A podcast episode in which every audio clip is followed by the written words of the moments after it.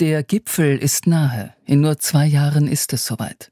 Dann wird auf der Erde so viel CO2 ausgestoßen wie nie zuvor und danach nicht mehr. Ab 2025 soll es langsam abwärts gehen. Das zumindest glaubt die Internationale Energieagentur mit Sitz in Paris. Das goldene Zeitalter fossiler Brennstoffe wird vorüber sein und die Maßnahmen, die seit etwa 25 Jahren von der internationalen Gemeinschaft und Abermillionen Menschen getroffen werden, greifen zunehmend. Um bis 2050 klimaneutral zu werden, wie das etwa die Europäische Union plant, braucht es allerdings noch mehr. Weltweit sind derzeit fast drei Viertel aller Emissionen, die zu mehr Hitze und Wetterextremen führen, auf den Energiesektor zurückzuführen. Auf die Landwirtschaft entfallen 18,4 Prozent, auf Gebäude fast so viel.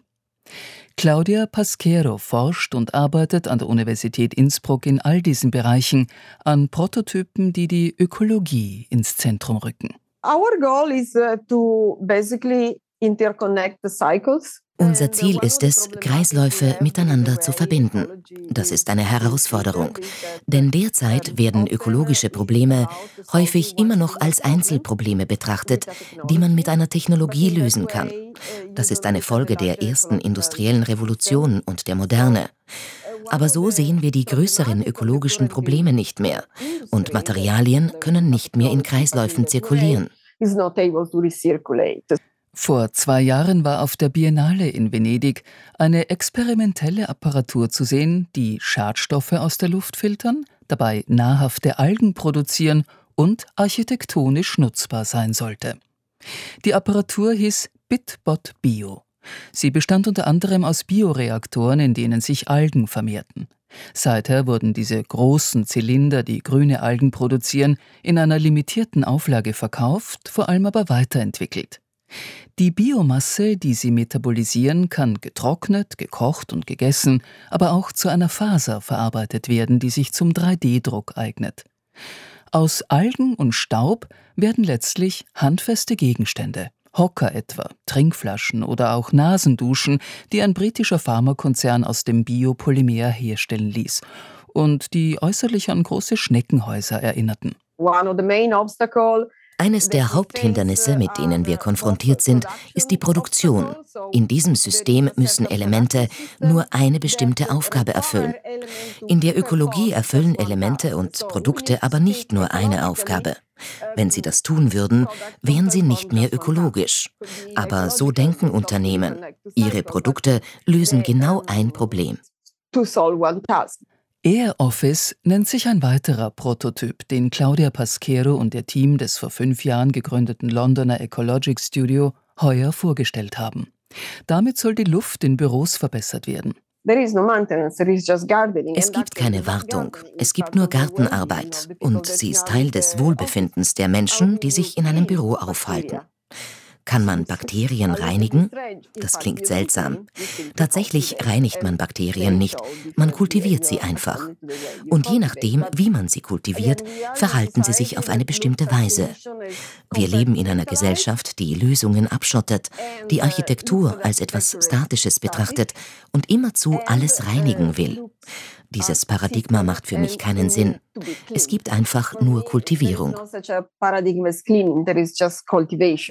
In Warschau wurde die Algenkultur in einen Spielplatz integriert, auf Teneriffa in Möbelstücke. Und in Korea ergänzte sie eine Vision für eine klimaneutrale Zukunft. Zuletzt hat sich Claudia Pasquero verstärkt mit Pilzmyzelien beschäftigt. Sie wären besonders geeignet, um organische Stoffe, Papier, Holz und Essensreste in biologisches Material umzuwandeln und dabei sind sie sehr resistent. Pilzmyzelien können genutzt werden, um die Landschaft zu transformieren oder um sie, etwa in den Alpen, zu stabilisieren. Wir haben mit Resten aus der Holzindustrie gearbeitet, die mit Myzelien gemischt werden können, um neue Fasern herzustellen und damit architektonische Strukturen zu drucken. Wir arbeiten also mit verschiedenen Arten. Wir haben Algen in unseren Projekten für die Praxis weiterentwickelt. In der Forschung befassen wir uns jedoch mit mehreren Arten. Von den Alpen zur Nordsee. So heißt ein neues Stück des Innsbrucker Musikers Mano Delago.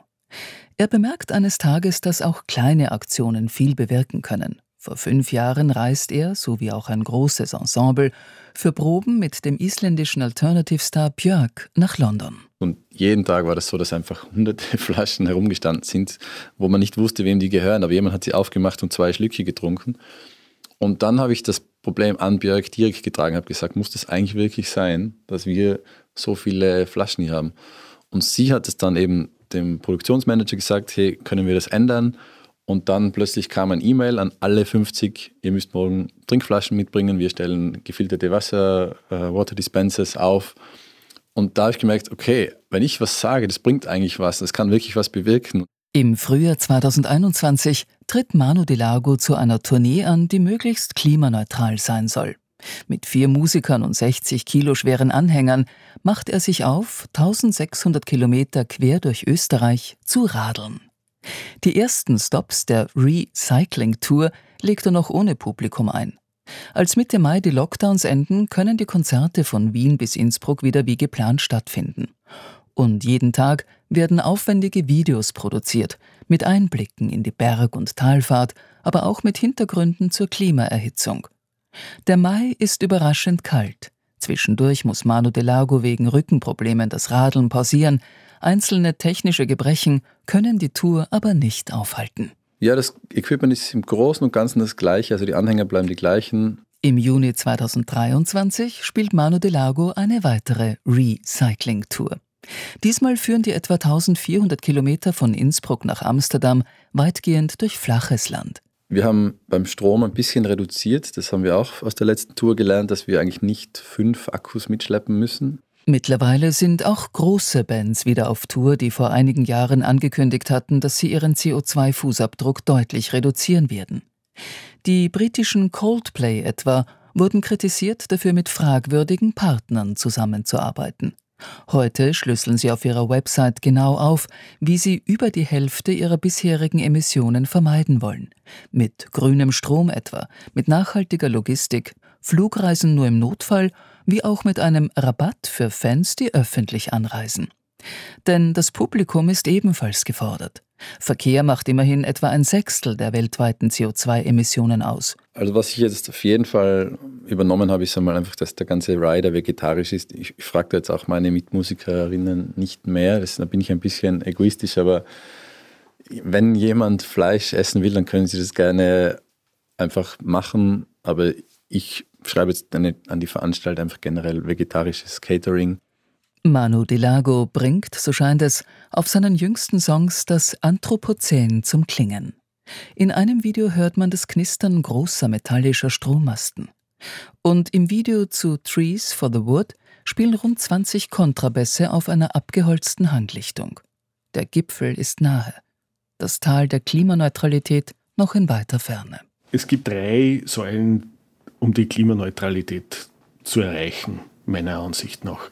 Wolfgang Schöfberger ist Professor für organische Chemie an der Linzer Johannes Kepler Universität. Die erste ist Aufforstung, zweite ist Biosequestrierung, weniger Bauen, weniger Bodenversiegelung, äh, mehr aufforsten, um das CO2 zu fixieren und umzusetzen. Die dritte Säule ist neben dieser beiden biologischen Sequestrierungsmöglichkeiten ist die Methanolwirtschaft. Und was heißt das? Man muss in den Sonnenregionen der Welt über Photovoltaik Strom erzeugen, diesen Strom hernehmen, Wasserstoff zu produzieren einerseits oder unser Verfahren, die direkte CO2-Umsetzung zu CO und Wasserstoff, also Syngas, und dieses Syngas hernehmen und Methanol herstellen. Und das ist die dritte Säule, die Methanolwirtschaft. Wolfgang Schöfberger und sein Labor für nachhaltige Chemie forschen an Katalysatoren, mit denen solche Umwandlungsprozesse stabil und möglichst effizient laufen. Vor drei Jahren konnte ein Kohlepapier entwickelt werden, das CO2 in Brennstoffe wie Methanol und Ethanol umwandelt. Mittlerweile konzentriert man sich auf ein anderes Endprodukt, auf Syngas, ein Gemisch aus Kohlenmonoxid und Wasserstoff. Der Prozess ist leichter zu kontrollieren. Syngas ist gasförmig.